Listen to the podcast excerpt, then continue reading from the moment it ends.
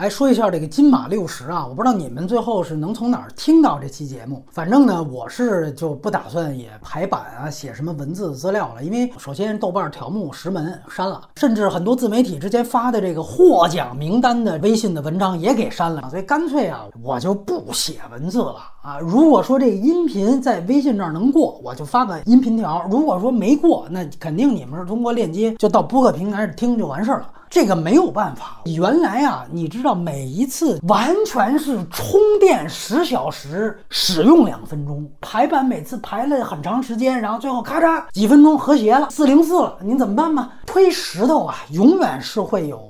烦的那一天你就躺平了。说正题，金马六十这届颁的特别的好，金像奖有多烂，金马奖就有多好。仅指今年的啊，我觉得首先它是延展出了全新的意义，就是为内地的地下电影提供了展示窗。五十届金马的时候，我们之前的专题回顾过那一届，也是大年啊，十年前，当时他给到了陈哲艺的《爸妈不在家》，是第一次等于代表金马奖要把橄榄枝伸向全球华人。我在五十大寿的时候宣布，我不再只聚焦于两岸三地，而是全球的华族华裔电影。所以你在那之后看到陈哲艺啊、赵德胤啊，包括什么张吉安啊，就这届五月雪的导演纷纷开始崭露头角。我们之前专题都做过了。那么到六十的时候，本来是我们知道是后大陆时代，对吧？一八年的言论风波之后，你在这届发现了什么？多部大陆电影入围甚至拿奖，多部究竟有多少？我不知道有没有人统计过，我粗略算了一下，十部。如果按照作者的身份来算的话，十部分别是五长五短，长篇是《石门》《青春》《大山来了》，这个女人。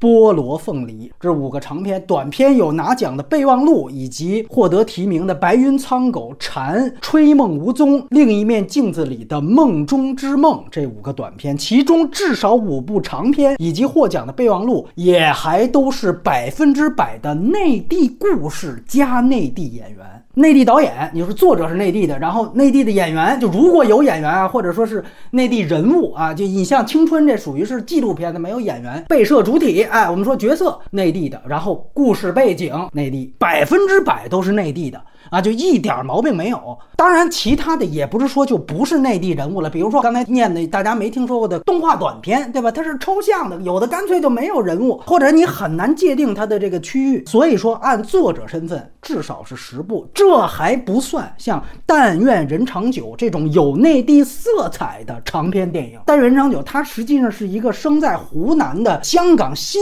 移民的导演拍的。完了，它故事当中呢也有湖南的部分，但是它不像石门通篇都在湖南啊，它是只有一部分是湖南，就类似于之前像戛纳拿奖也提名金马的《天下乌鸦》，它属于是有内地色彩，算上这个就是十几部了啊，那就更多了。我们呢在五八金马那届的马后炮当中呢，就提过一个假想。觉得以后金马有没有可能呢，就成为大陆地下电影的展示窗口啊？因为在那届的时候，我们就发现，尤其是在短片环节当中，已经有很多大陆的独立电影人报名金马了，但当时只是还是凤毛麟角，非常少。结果，哎，终于在两年之后的金马六十大寿正式做到了。我做过很多悲观的预测，但是这个预测。能成真，而且这么快就能成真，我是非常高兴的。而且这次大陆片呢，也都还不是打酱油，并不是说就是什么一些装修奖啊、小的技术奖入围，真不是。咱们说一般电影奖项哈，重要的奖项无非就是最佳影片、导演、影帝、影后，然后是俩剧本奖。你发现就这几个奖项里边，只有影帝这个奖。是完全与内地人无关的。当然，我们说香港金像奖一般影帝这奖项也与内地人无关啊，它有一个保护色彩。除了这个奖项之外，全都与大陆片儿有关。石门就入围了影片导演加上原著剧本啊。有人说导演还有日本人，但是你别忘了，他的故事背景和议题是百分之百的内地，他和日本没有半毛钱关系。然后原著剧本这个也是直接就是内地片拿的，导演就是原来微博。国大威嘛，作业本儿，监制是高群书啊，神探亨特章也是最佳影片，对不对？那个片儿作业本也客串了，然后影后的提名里边还有菠萝凤梨的胡玲，这个就是颐和园里的李提，哎，李提那个角色的演员。所以你看，这主要奖项里边也都有大陆人或大陆片儿。最后你一统计，四个大陆电影。拿到了奖，而且我说这十个电影不是十个提名啊，你像《石门》这一个片仨提名，包括像《菠萝凤梨》，虽然它哪个奖都没拿，但是它也是两个提名。你要按提名的话，大陆片所占比更大，更大，这个就已经不是偶然或者巧合，我们说能说明这个问题了。啊，那这代表了什么？我觉得两点啊，一来是从奖项上你能看出来，这些年金马的大陆香火始终没断。刚才我们提到五七五八的时候谈到过，短片奖和纪录短片奖，甚至还有纪录长片奖，就已经偶有内地片的内地导演报名并且获得提名。他到六十大寿的时候，只能算是量变引起质变，他并不是说石头缝里边突然就杀回这么多大陆，不是啊。包括你要听我们两年前的节目，我们就说过一些自媒体。体一直说说大陆电影无缘金马什么，从来这个说法就是对于非龙标片的独立电影人的极大不尊重。如果说到这届超过十部内地片，谁还在说什么台湾电影自娱自乐，那谁就是装瞎。这是从金马方面，从大陆方面，这几年地下电影的发展比前疫情时代是要多得多了，无论是数量还是质量。今年入围的，它大部分的拍摄和制作时间肯定是疫情三年，对吧？太早太晚，你都赶不上这一届嘛，对不对？说明什么呢？说明大陆的审查体制越来越无法满足真实表达，对吧？不然不会有这么多人甘愿冒险去走地下电影的道路。这只能是八个字：被逼无奈，不吐不快。比如拿奖的一长一短，石门和备忘录都有什么特点？都涉及到什么时期？风控时期。你拿脚趾头你就想，这他妈肯定过不了审啊，对吧？这能过审的就只有这中国医生那种主旋律，对吧？包括像那个最近我本是高山那编剧啊，就就是说那个你奶奶我就是高山那位。他之前也是写过一个这个四点几分的抗议题材，只有这种就跪舔电影，那一直那能过审，只是他这次他妈舔痔疮上了，所以火了，明白吗？所以说回来，就除了那种主旋律，对这三年的真实表达，它不可能在非地下的途径去完成。而我们知道，像这三年究竟发生了多少事情，大家心里都有数。所以它积攒到了一个就是表达欲已经不吐不快的地步了。那我必须要说，冒风险也要说，被删条目、被封杀也要说到这个地步了。所以你看到大陆地下电影突然这么多。雨后春笋啊！当然，这十个也不止都是疫情题材啊。从咱们说审查的角度来说，也说明审查体系现在不足以满足独立电影的作者表达了。商业片啊，类型片是另外一回事儿，但是到独立电影界，可以说是越来越不能满足。举个例子，从《引入尘烟》你就能看出来，就我当时还都嫌那片过于正能量的，对不对？那结果从事后他被封杀的结果来看，合着官方还觉得他还不够正能量。就是说你现在二零二三年要再拍一个《引入尘烟》，就什么变量都一样，他可能现在就未必过审了，对不对？肯定是越来越紧，尤其是对于独立电影界啊，我再说一遍，这个很重要。进入到这方面讨论区间的，很典型就是王冰的最佳纪录片《青春》。括号春，我不知道你们都看完没有？我是从头到尾看完的。你要放十年前，有什么不能过审的？你跟我说说。聚焦的就是一批这劳工者，而且呢，你看他名字，他都叫青春了，括号还春，非常正能量的，反映了这些基层的劳工者的生命力，对不对？它其实是这么一个表达。它里边哪怕有一些这个老，好像是劳资纠纷段落，一来这也不是他三个小时的琢磨重点，二来对立那一方就是资方那边也不是。什么大资本，那就是当地的童装店老板，而且最后他也不以这个事件去作为什么结果交代，那里边的所有困境都非常具体，甚至都是哎呀什么那个女生不跟我怎么怎么着的。你想，这都叫青春了，这个离什么青春片光线戏就已经差三十厘米了。你从我的角度看啊，就这青春比王冰之前片都差远了，而且他用的滤镜。我不是说这是比喻啊，这个镜头上就是用了滤镜，因为你们可以去看王冰之前给艺术展拍的十五小时，那是他同一批都在知里拍的，那十五小时他就没用滤镜，影像质素你就能看出来，那个就更偏现实主义。你这个是一对比上，它用暖色滤镜括号春嘛，我也不知道后边夏，那你那滤镜该怎么上？这个就已经够正能量了。我们歌颂的是撑起中国民营经济的这些底层劳工者，这放哪叙事不行呢？那你比如说，如果要是龙标的这个属性能够更放宽一点，那是不是咱先别提备忘录那种青春春这种，是不是能通融一下？这个有什么过不了审的呢？但是你现在看到，它实际上相当于是以一个荷兰、卢森堡、法国出品的一个 电影来在国际上放映和发行，所以就还是一个独立电影表达欲以及表达空间和现行审查制度的一个张力。尤其在疫情三年，一方面是你这紧箍咒更加缩紧，另外一方面就是表达欲不吐不快。那这个张力就是金马六十反映出来，所以非常重要。你想，你要没有金马六十，你说这些片子从哪儿展示？有些你比如说短片，first 有的还能选一选，但是就在长片的部分，金马还是意义太大了。而且最重要的一个例证就是最佳影片本身。之前都说是大象席地而坐之后，时隔五年又一个大陆电影问鼎最高奖项。那你别忘，大象也是地下电影。对吧？那片儿也没龙标，这个香火是没有断的。到这届，哎，石门出来，你看大部分的介绍都说这是一个女性题材，反映生产的痛苦。其实你从我的角度看，这个片子首先它在外观上非常像另外一个没有条目的电影。我们之前也聊过长节目，就是《登楼探》。哎，我不知道你们看过那个片子没有？你没看，你可以去就连着看一看，非常之像。我觉得就是不可能石门这夫妻档没看过《登楼探》这个片子，相当于是把《登楼探》的，因为那是纪录片嘛，获得奥斯卡提名的纪录片，他把那个纪录片的外观串上了一个孕妇啊等，他是把这个串起来，它的整个美学外观《登楼探》，它从一开场第一个镜头就是《登楼探》。开场这个英语班记不记得啊？一帮人在那儿半中半英的在那儿装逼呀，弄这一个洋酒，他妈土不土洋不洋的，那他妈不就是登楼探吗？到最后说弄了一个什么馆子，完了，一帮人拿着红酒一边摇一边推杯换盏，他的拍法和导演的角度也非常像，就是所有牵扯到社会性场景。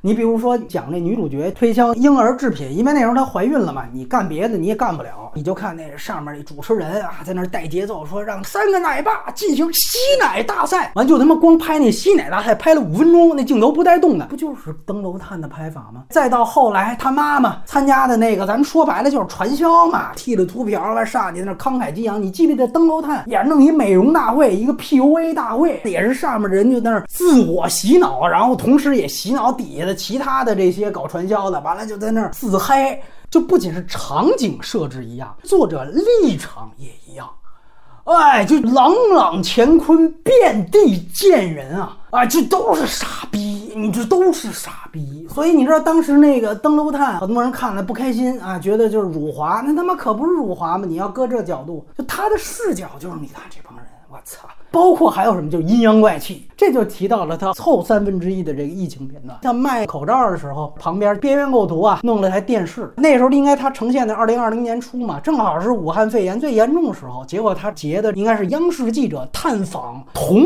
仁医院，说啊，往年都是烟花爆竹崩了眼睛的，结果到今年呢，发现哎呦一粒崩眼睛的没有。哎呀，这个大家安全意识大大提升了。那时候你最该去的是哪儿的医院啊？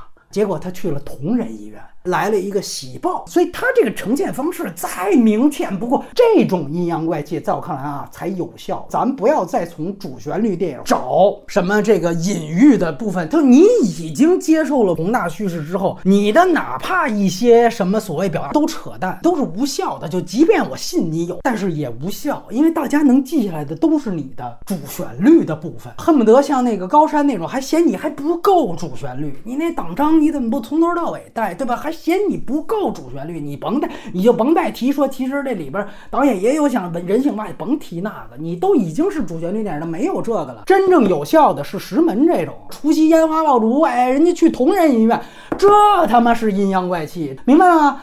还有就是口罩那个隐喻，看出来没有啊？新疆的开始说给他们发口罩，这个就特别有意思。他是开始是几个口罩，到最后怎么样？全民口罩，就是他那个其实是捐卵公司嘛，看似是为了保护这几个新疆的女孩好，对吧？你们戴上口罩多好，但其实是为了什么呀？都知道你们是把人家这个身份证给扣下了，所以呢，如果要不戴口罩，很容易。在一线城市很容易就被查身份证，就因为你不是汉人，但是他们的身份证又都扣在捐卵公司的手里，怕他们跑。不戴口罩的话，顺藤摸瓜就会发现你这个捐卵公司，你这是非法公司嘛？所以看似为了你好，背后反映的是一个。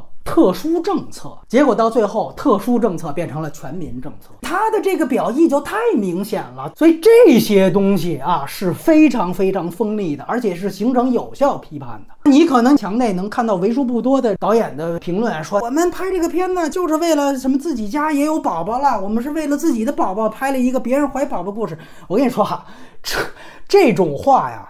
你就当他是求生欲就可以了，听听就过就完了。这也不要老是啊，老拿这个导演的访谈奉为圣旨。他哪怕他这么说，我们就是为宝宝，这不是还该删条目还删条目啊？他不这么说，那不定能怎么着呢？这个就随便看看就完了。他真正要拍的意思，其实你从电影的镜头语言你就能读出来，非常的明确。包括你知道他拍痛。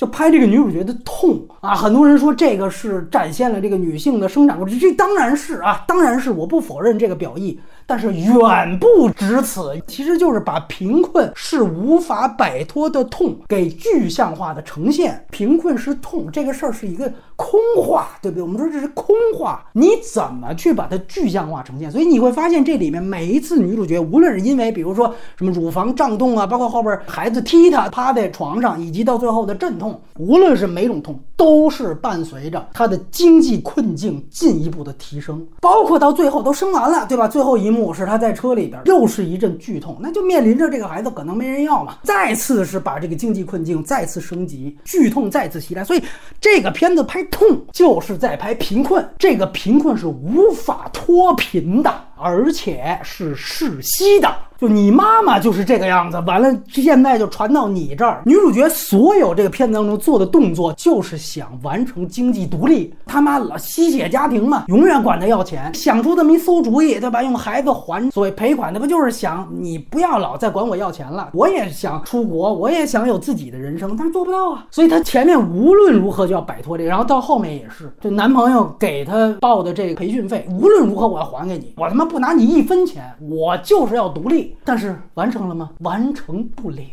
能脱贫吗？脱贫不了。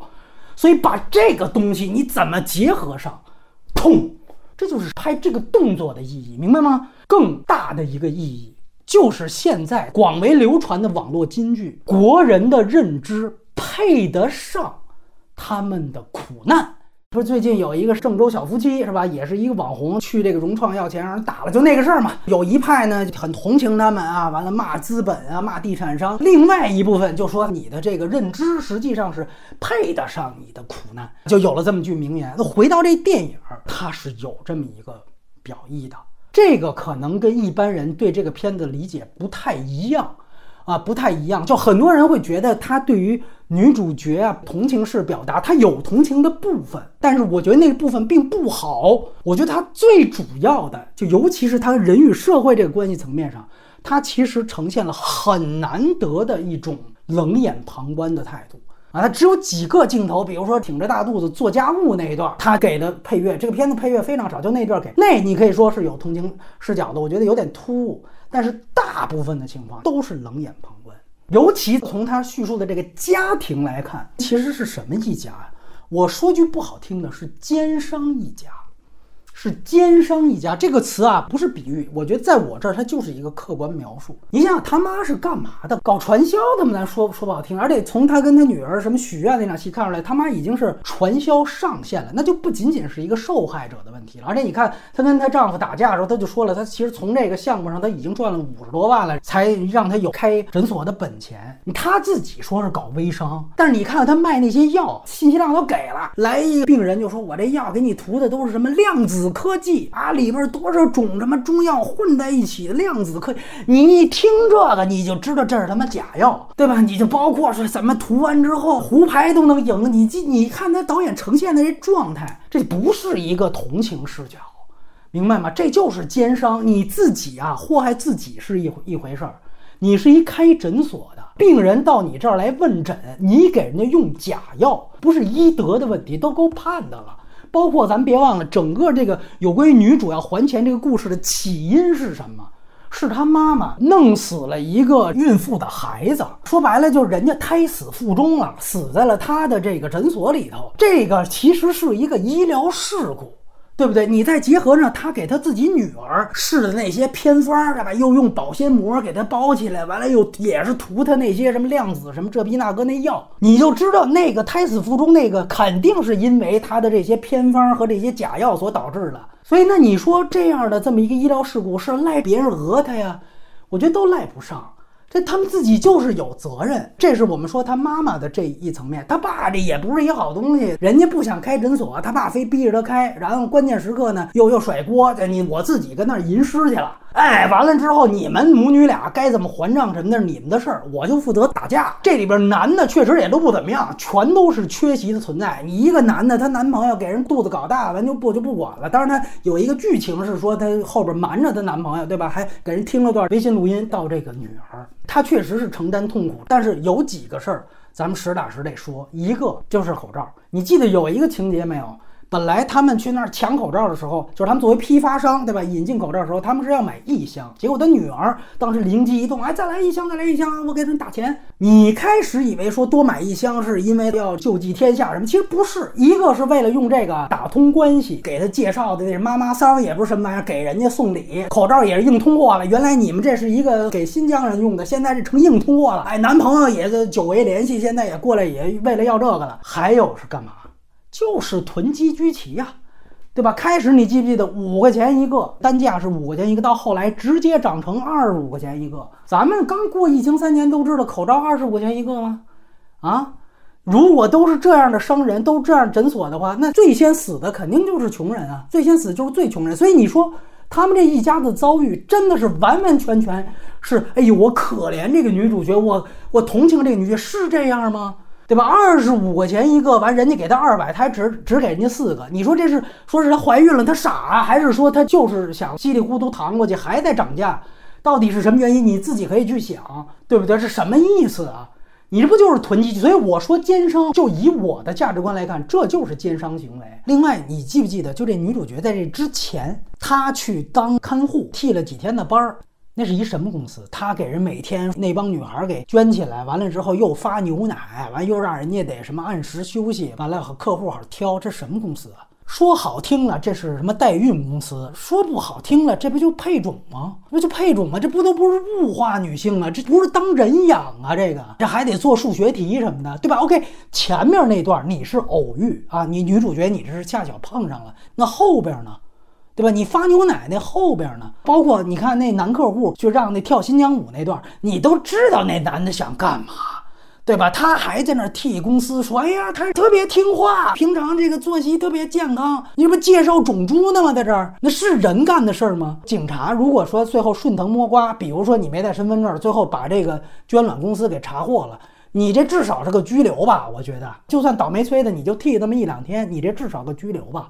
这不冤吧？这个。对吧？你这个其实就已经不是一个单纯受害者的问题了。所以这个人物究竟我们怎么看待？他是有受害者的身份，但是他也是这个时代的从犯。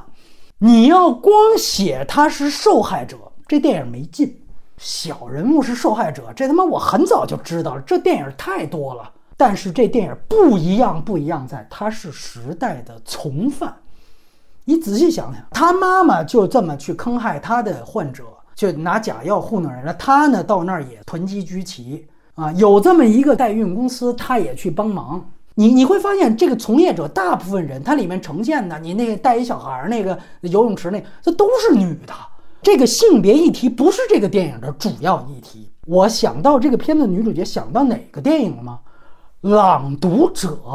你记不记得原来那个温斯莱特拿影后那个片子？你看着温斯莱特非常的好的这么一个人，哎，结果后来发现最后他是纳粹的从犯，就他永远是一脸无辜，但是也永远游离在正常状态之外。这个人既可怜又可悲。你看，他也找小鲜肉，按说谈恋爱应该是一个挺快乐的事情，就他不知道乐在哪里。然后到最后，他上了审判席，都指出他的罪行了，他也不知道自己错在了哪儿。就这个人乐也不知道乐在哪儿，错也不知道错在哪儿，然后就稀里糊涂的，最后就是无期徒刑。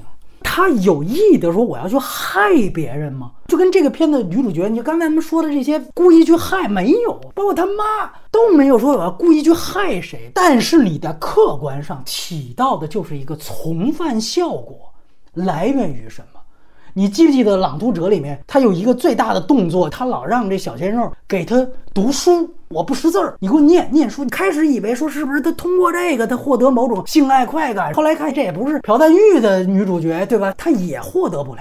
到最后你明白，啊，原来他犯下了这么大的罪行，是来源于无知，无知。所以他潜意识上是知道，好像这个书是知识的载体嘛。我不识字儿，你给我念书。这个片的石门呢，确实是没有这个朗读者那么有文学性，这个对位非常之清楚。但是他在女主角这个人设的塑造上是有相似之处的，无知所以带来了苦难。包括你说他妈给人家胎死腹中也好，医疗事故也好，他可能自己就真信一罐药里边十几种中药叠了 buff 就是他妈量子科技了。哎，这个你看他还给自己女儿用，你说他是想害自己女儿吗？不是，所以你看他那那些登楼探的那些他妈传销的场景，其实忽悠别人同时也是自我催眠。他的认知他就真导致他信这个，就跟说你看现在那唯史论大行其道，就那你开始一看什么亚里士多德不存在，什么永乐大典，你开始以为高级黑，后来发现这些人他妈真信，是真信。那你说他们当中啊，其中要有哪个哪天什么爆雷了，或者是什么遭遇铁拳了，就是这句话。他们的认知配得上他们的苦难，就是在说这个，你不用说其他的什么女性这那。我非常反感现在随便一个议题拿的所有电影过来套，你每个片子跟每个片子是不一样的。如果说是真实事件发生，你像什么郑州小夫妻真实事件发生，有时候你啊过于扣这种帽子，会被人说成你是社达。但是一个引入尘烟，一个这个，他们是剧情片。我在聊的是电影和电影里面的角色。你如果说对这样的角色太过歌颂啊，就这还对，就这还特别了不起，那我觉得就是你导演的利益有问题。这个石门好就好在他对这样的本来身上有很多痛苦的这样的小人物，他完成了祛魅。你知道，对于小人物要完成祛魅是最难的。因为大家都觉得我弱我有理嘛，对吧？就跟这帕马斯我弱我理，他一般都是这样，对吧？你要能什么时候对于小人物完成祛魅，这是很困难的一件事情。王兵的这个青春就没完成这种祛魅，所以我说他离光线系就三十厘米啊！我对那片的评价就那个，就我们为什么最后全民口罩时代为什么这样？石门回答的就是这个。你开始给那几个捐卵公司的女孩发口罩的时候，你就知道后边的一切就是我们应得的。你就看那场戏拍的非常好，就是右边这电视里边，官媒丧事儿喜报，这就是官媒的态度。然后你看这景深处，就是这个女主角在囤积居奇，这一幕官民都有了。所以为什么我们之前三年变成这个样子？就这一个片段，一言蔽之，一针见血。就这一幕，超越过去三年所有龙标片儿。不是几乎所有，就是所有的龙标电影，它就是大象席地而坐之后最好的国产片啊！所以重复这句金句：我们的认知配得上我们的苦难。你要说它缺点的话，第一就是它这个故事其实是有很多漏洞的。但是 它因为是一个节奏特别慢，然后在很多人眼里觉得特别闷，导致它反而对于它故事的漏洞形成了遮羞。《风雨云》上映，包括前一段出完整版后，其实相当多的人还是在纠结，就说这个片子漏洞百出。就为什么在娄烨那儿，这个就成为巨大的问题？因为他在《风雨云》里选择的其实是一个偏戏剧化呈现这些故事的形式外观。既然你走的是叙事乳腺，大家就会想，那你这个事儿合理吗？他才会突出出来。你石门这种方法，它好就好在我并不是突出很戏剧张力的、很狗血。其实这故事你要提炼，就那核心呢，就以这个孩子换赔偿的这个核心故事，其实说不通。你甭管那个老板他是不是说他有拿表妹当幌子，还是说他就有一个私生子，他要再想要一个孩子，你说他是买卵也好，找代孕也好，那肯定有一方他得有自己的血脉。尤其对于就中国这种所谓自己觉得自己事业有成的男性，开始至少开一个宝马叉五，至少对于这样的男的来说，他怎么可能接受一个说我孩子没了之后，我要一个完全跟自己没有血缘关系的孩子，这个事儿就有点牵强。这是一点。第二点就是他最后镜。头语言似乎暗示这男的最后反悔了，他最后要跑了的话，那那五十万是不是就不用还了？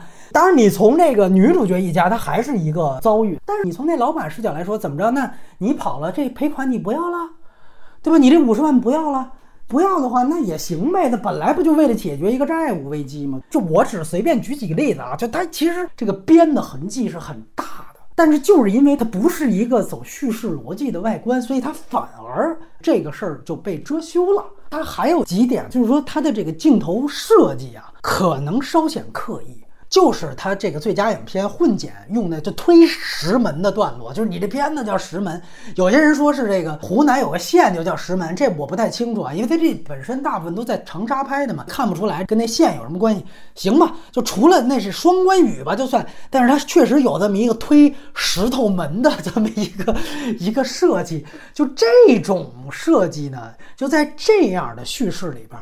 它可能就不那么高级，就你比如说，你要是一个就涉海那种片类型片，哎，你有这么一个还不错，然后可以当优点聊了。包括你记得他加了一段，就旁边有那人脸识别，故意让 AI 说两句，就是非法闯入啊，非法闯入，叫他一边很吃力的去推开这石头门，完一边在旁边那 AI 叫个非法闯，这种镜头设计呢，我觉得有点过。包括还有什么，在诊所里边，女主角好像应该是通过里边的窗户啊望向诊所里边，是不是有一个妇科那种检查的台？提到之前有有死胎嘛，是不是他就看那个东西？完了之后就有一个只是把这个头用光打出来，然后身体全部就黑掉了。然后他把这个镜头呢和后来的他妈妈是还是谁，就是做面膜也不是怎么着，然后就把那个假发套放到旁边，就都是形成一个什么叫身首异。处，这个表意呢，还是那句话，登楼探那么拍可以，因为它其实是一个很滑稽，或者至少说是很荒谬的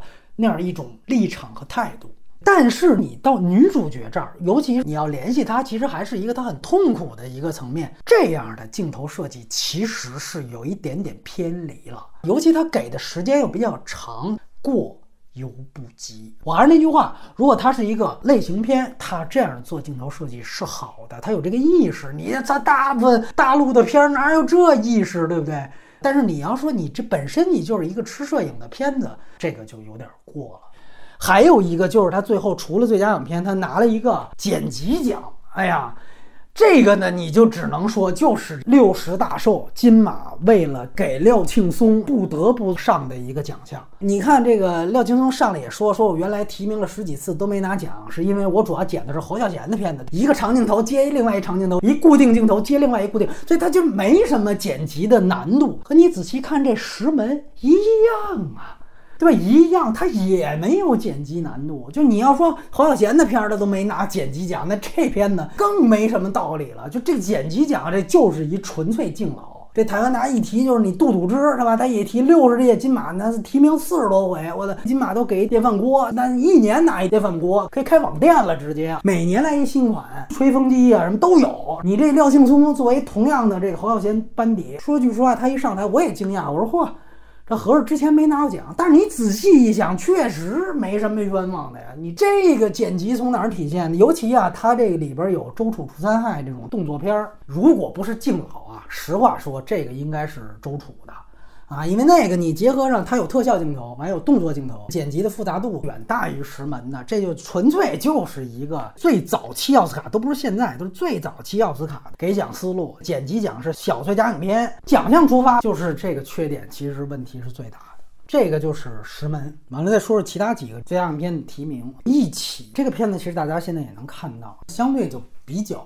套路，台湾医生嘛，而且呢，在反映疫情题材，虽然它本身讲的是零三年那一次啊，就是非典，但你放在现在拍，尤其你偏偏都压一谐音梗，你肯定还是就着这次的疫情。我们知道前两年金马已经把最佳影片给过《瀑布》了，它其实是有这么一个疫情题材在前，这个电影就套路很多，而且它就。必然不可能再拿到什么奖项，而且呢，咱们实话实说，因为他这导演是之前那台剧的导演嘛，《我们与恶的距离》就调教演员的演法呀，这还是电视剧腔调比较明显。觉得不有对情侣吗？哎，就跑到那个天台的 A 栋 B 栋嘛，给他打电话，哎，就说啊，你不是一个人，哎，我看到那儿我就笑场了。你这就跟原来那个沈腾那什么月球那片儿的啊，你不是一个人，怎么还带骂街的呀？对不对？本来他是。很严肃的，一来是要展现这对情侣爱意很浓，第二就是说他们的主意很真，但是你很用力的演法就很 尴尬。我这么讲就是你呀，稍微跟刚才提到那个石门，你们俩对冲一下，哎，你稍微克制一点，他这个档次就能往上提一提。其实他的一些人物塑造比大陆的主旋律那是强了不少。你很简单，你看他这王伯杰就提名影帝的这人物，他开始肯定是一个自私的人，就人家还能允许有这个人物观，所以这戏就出在这儿。但是你说你放在一个非主旋律框架，你这个东西还是套路？只有一个小的细节很有意思啊，这是跟台湾朋友聊说的，开场就是这封闭空间突然一下医院拉下卷帘门，然后有一个谁的一台词就说：“我怎么着要打仗了吗？”哎，就有这么一句，这一幕你搁咱们大陆人看，以为是一很冷的冷笑话，但是说这个在台湾人那儿看就很应激反应，就说当台湾出现任何非正常状态或者紧急状态，大家的第一反应都是这个，要打仗了吗？啊，你想想这片子我拍的可是零三年，但就已经是这样了。这个其实是哎，就他们觉得非常有呃现实感的这一方面，就这个未必是大陆观众能感受，这是一点。还有一点，这个片子完拿的唯一一个奖就是视效奖，可能这给的时候大家会觉得，这个片子哪有视效啊？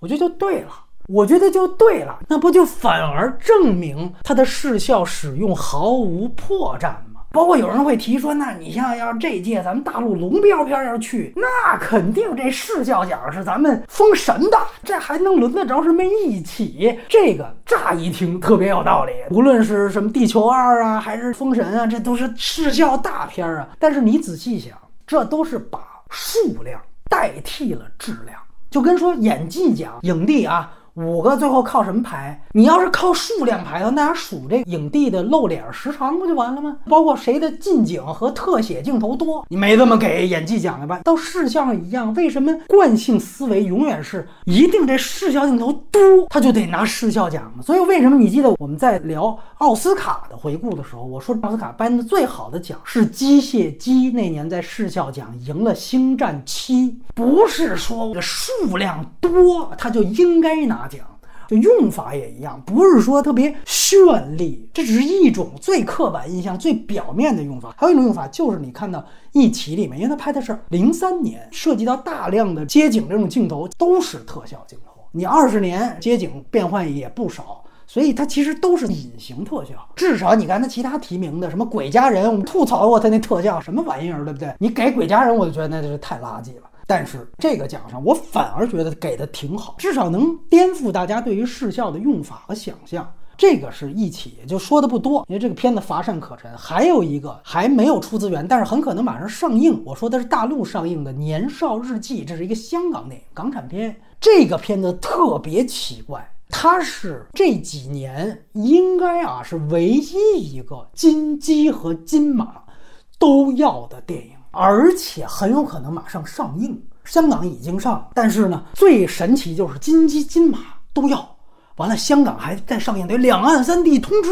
好家伙，为什么能做到这点？首先，我回答他为什么在大陆这边也能够吃香。导演其实是有香港港府的官方背景，这个在香港已经被扒干净了。这个导演他其实是政务司副司长的儿子，也就是说，他其实是一官二代的作品。我还特地问了一下，对于港府架构更熟悉的朋友，他说这个政务司副司长啊。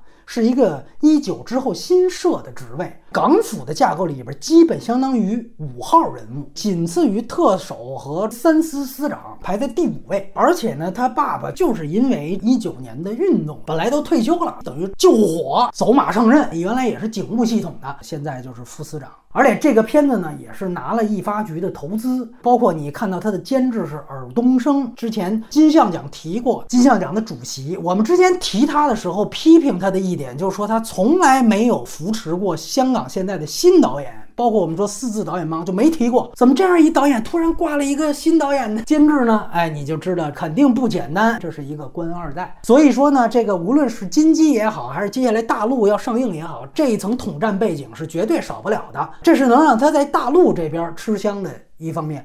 而说台湾怎么也选，对吧？金马这也是这个最佳影片提名啊，对不对？而且最后拿了这个新导演奖，很简单，这个片子就是少年版的。阳光普照，啊，你看它的豆瓣评分其实也是八点四，非常高。电影，尤其是华语电影里边，这个评分非常高，因为就是阳光普照的路数，就这种片子就肯定是豆瓣文青的最爱。台湾也一样啊，这个就阳光普照类型，这个台湾非常非常吃香。包括就是它前面，你看它的拍法。呃，学了很多这种日剧式的拍法，就这个片子很多，尤其你涉及到外景戏，你之后可以注意看，它完全不像是老的港片儿，它更像日本电影啊。有一段我们就觉得特别鸡汤的，跟那儿日剧喊，我操，就完全就是一板一眼的，就是日本片儿的拍法，包括给大远景，还有热气球什么的。所以这个片子走的这个小清新路线，它就是很刻板印象当中金马戏喜欢的。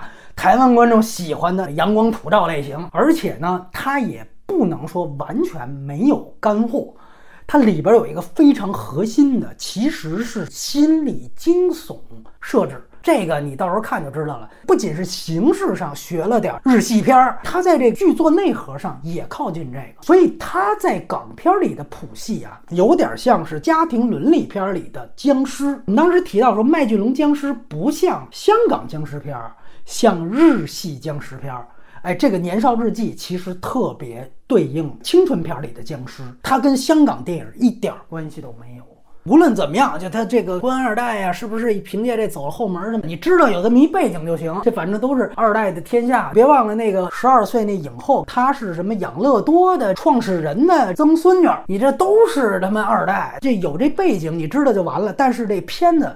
啊，有不错的地方，但是我是呢，有一个事儿可能稍微存疑一下，就是说他还拿易发局这钱，这个应该调查记者去做一个《白日之下》里边的主人公应该去完成的事情。只是说他呢，女性角色，包括他那个心理惊悚梗翻出来之后的三分之一啊，呃，略显单薄和干瘪。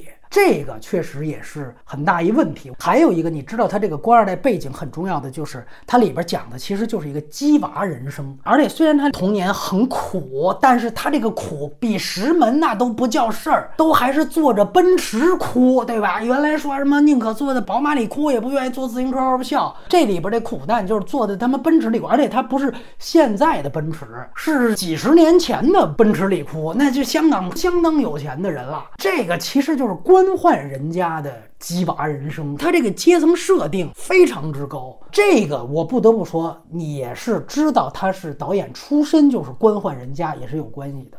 因为你往往你要知道，有一些就李双江那种有那种富二代，但也有一种富人，也是对自己家孩子特别严格，也有这种。那他们讲恰巧就是这，所以你说这是不是说他那政务司副司长的爸爸原来就是这么对待他？你从这儿可能能获取一点他的创作信息，这个也是比较重要。所以这因为可能啊，最快可能下个月十二月份大家就能看见，就不剧透了。完了之后呢，这个五月雪跟鬼家人，我们之前都分别在威尼斯和长节目里面聊过。但是呢，因为他们各只拿了一个奖，我就谈这两个奖。一个是《五月雪》只拿了最佳音效奖，这是之前最多提名的一个片子，最后是九中一，我觉得是挺准的啊。这个奖发的也很好。威尼斯那期谈到过，就是他真正所有的屠杀场面他是不敢拍的，甭管是因为这个马来西亚的电影审查，还是说成本问题，他都没有拍，怎么办？他都是用这个音效去完成的代替性叙事。就我不是说了吗？他就弄了一个戏曲演员往那个天台上一站，在那儿熬造型。那么你在声音当中回响的，哎，就是非常复杂的底下的这种屠杀场面啊。所以你想想，他这是一个非常吃音效的电影，就是因为我画面给不出来，恰巧是因为它的缺点。啊，和它的信息量的不足，哎，所以说音效反而是最突出的。啊但分多给一样，这都不是五月雪，这都是六月雪，都是冤案。还有就是《鬼家人》那个改编剧本，这也给的也对。一个就是之前我们提到这个进步意义，这个主要靠文本呈现；另外就是当时谈到过，他原来的那个剧本实际上是个清洁工，给改成了警察，这个是改编上的一个妙笔。所以为什么拿改编剧本奖？就对了，这两个奖给的都非常好，多一个都过，所以这个是五个最佳影片的提名。完了之后，我看过的说几个遗珠，一个呢是《周楚除三害》这个片子呢，因为也在香港已经上了，它是黄金甫导演的作品，在这里边也是只拿到一个奖，就是动作设计奖，这可能是第一个香港导演。用台湾武行拿到最佳动作设计的电影。你想想哈，拍动作片儿，这哪儿的武行是全世界最发达的、人数最多的，对吧？这肯定是香港的武行，对吧？尤其你自己就是一个香港电影培养出来，当时是拿他当新杜琪峰栽培的嘛。后来是江湖扑了，再而衰，三而竭就不行了。这样一个还跟老香港电影有传统的一个导演，居然这次用了一个台湾的武指团队拿到了这个奖项，这个其实是一个很不一样的地方。这一点呢，其实是香港导演提携了台湾本土。团队了，狂徒的那个五指团队，就台湾现在就应该是唯一一个能拿得出手的五指团队，就这个，等于在他们原有团队基础上，这个动作啊又有进一步提升。这个片子最让我觉得有亮点的是最后一场杀戮戏，这个还有一点原来进阶过火的意味所在。就是不遵从白左价值观，你我也不剧透啊，就你到时你就记住，我对哈马斯什么态度，就都放在最后周楚这场戏里头。你要不信，放人啊，把你放走。你要还信，有一个算一个，全杀掉，全杀光。他那一段算是政治不正确版的王牌特工长镜头，就这一笔是我看整个电影最好的一段。这还是老港片时期的进阶过火，所以这届其实有很多很有意思的选片。就是《年少日记》是标准的港产片，导演都是港府的官二代。哎，但是呢，拍的一点都不香港电影，拍的特别像日本电影。哎，然后呢，黄金甫作为香港导演，他去台湾拍了一个香港电影，然后用台湾的团队，然后阮经天也是台湾人嘛，用整个台湾团队拍了一个香港电影。加上我们之前提到的，有大量大陆的地下电影，所以就是说他的台湾片也不是典型的，香港片也不是典型的，大陆片也不是典型的。所以就这届所有电影，我提到所有电影，影迷都应该去看。因为它都不是你们印象当中的那个香港、台湾或大陆电影的样子。当然啊，它有不好的地方，就是说它还是一个直男爽片儿，就痞子英雄嘛，就还是在这浪漫化一种犯罪分子，甚至就是跟曹保平这原来的片子很像，大部分的这犯罪分子都是男的，直男，所以里边有什么救风尘情节，这些是他救的那一部分。但是好的地方就是他不遵从现在的这些越来越没劲的条条框框，就是杀人杀疯了，怎么着吧？哎，智齿到最后也有这个疯的东西。现在咱不都说涉海看的就是这个吗？你龙标片能有多疯？你能有多疯？我就想问问，还是来金马这儿看看吧。这给到的是你原来港片的遗产，那是精华。这个是《周楚除三害》一个，还有一也是港产片《白日之下》。这个片子是标准的遗珠，他俩呢都没提最佳影片。但是你如果看一下它的评分，《年少日记》八点四，《白日之下》八点四，《周楚》八点一。这一届所有金马的片子里边上八分的，应该就这仨，比王兵的片子那分儿还高的，确实是有很大的亮点。他没有拿主要奖项，可能是有一个地区差异。就首先啊。我们说《白日之下》，它其实是一个记者题材，这些年的很多了。到去年还有一个写维恩斯坦案的，他说完了，更早以前就是什么聚焦啊、邮报啊，包括今年年初大陆都有一个不止不休。但是呢，《白日之下》是这么多我提到的片子里边唯一一个反理想主义拍新闻行业的电影。就这一个就足以让他鹤立鸡群，因为我刚才说的那些，哪怕就是拍的非常情绪克制的，他说都有励志成分。记者把这个案子查出来了，真相大白了啊，甚至是不止不休。那个电影都很可笑。你现在大陆还有新闻吗？啊，我们原来有过啊。现在大陆还有媒体吗？我们原来有，这我原来没被阉割。在这样一个前提下，你第一次看到了一个就是完全去励志化色彩的反理想主义的。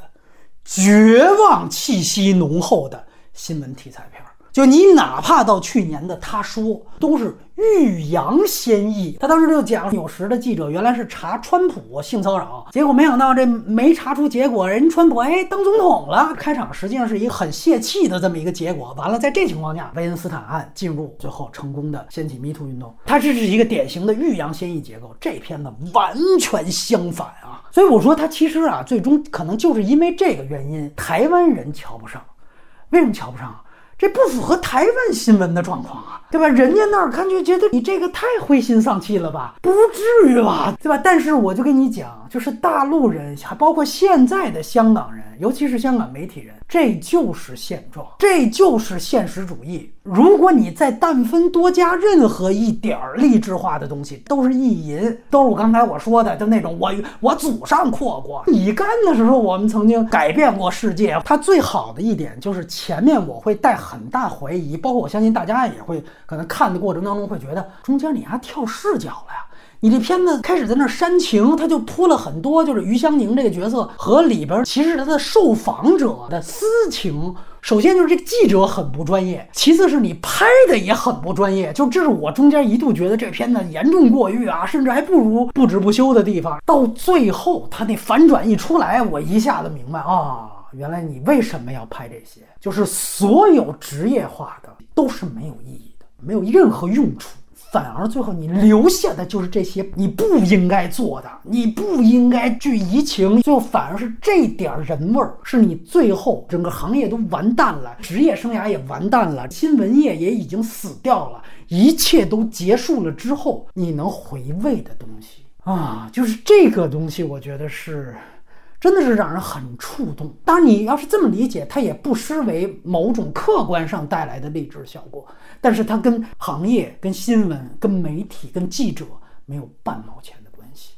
这是这个电影最大的意义所在。你可能现在听得云里雾里就对了。要不然我不就剧透了吗？对不对？你到时候看完，你可以回来再听。长篇就是我看到的，并且值得推荐的长篇就这样。最后提一提获奖的短片《备忘录》啊，这个片子三十分钟，讲的是疫情期间的上海。啊，尤其是封城的那一段时间。首先，我得说，就这个片子里面的影像不都是导演自己拍的？它主要的内容是当时封城时期网络上的视频的汇编，加上导演自己的概念艺术创作穿插在一起。因为一共就三十分钟，也没多长啊，所以这就够了。这个概念艺术是完全导演自己的原创，但是呢，这个视频很多都是汇编。当然，人家也谈得很清楚啊，说我这是引用，不知道有多。多少朋友在上海封城的时候还记不记得一条新闻？有个哥们儿，他把官媒的这些新闻高频关键词都提炼出来，然后呢，用 AI 生成了一篇废话文学，全全都是官方通稿里边的这个高频词，就在他的所在街道上啊，用大喇叭就循环播放，尤其是在大白每天捅鼻子的时候就循环播放，竟然没有一个人觉得这废话文学有任何虚假的地方。如果你还记得这个事儿，它就是这个短篇备忘录的核心的一个概念艺术。包括你在金马的这个提名的混剪里头，里边出现了一堆字，哎，那就是他概念艺术的提炼关键词的片段。这个应该是当时导演呢自己也是灵机一动想着，后来他就觉得能不能围绕这个他去扩展，才有了整个备忘录。首先呢，这个片子它的优点是整个形式是一个短视频阶段的桌面电影。咱们聊过《网络迷踪》，当时市面上流行一个桌面电影概念，那么这个片子就是进化到了抖音、快手这种短视频一个次世代的。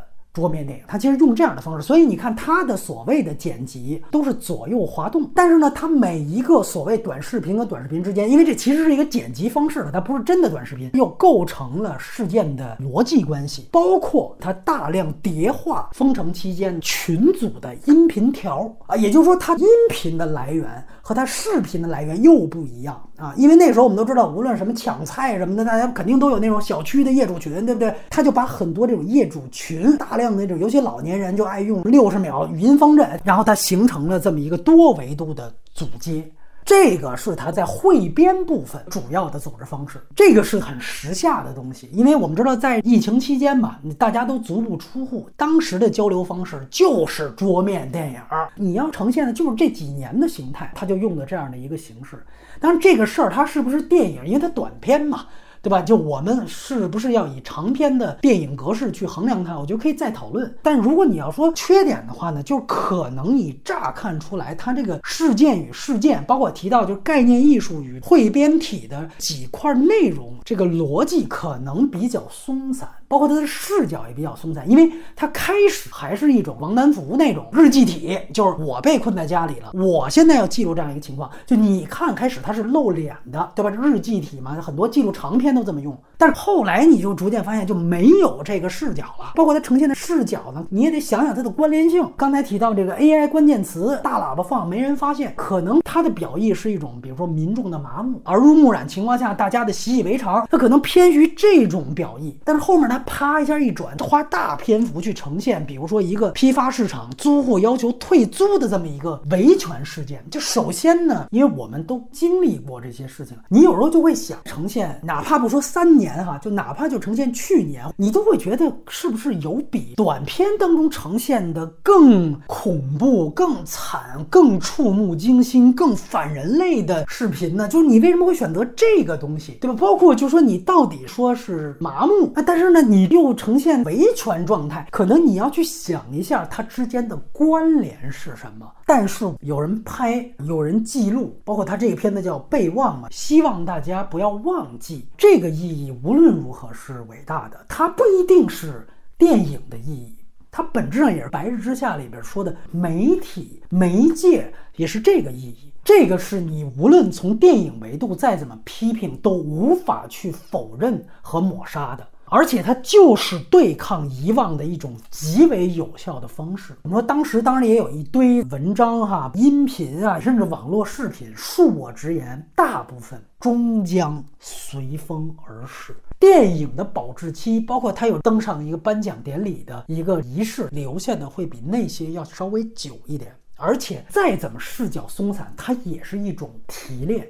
就它也带有一种后期的作者思维，所以这也是它保质期能更久的一个很重要的原因。同时，它又比什么方方日记，又比文字啊要更直观。当你现在看到片子当中的很多场面的时候，只要你不是彻底麻木不仁，你一下子就会被调动起应激反应，这个都是无需解释的。所以这个就是金马的意义啊，也是备忘的意义。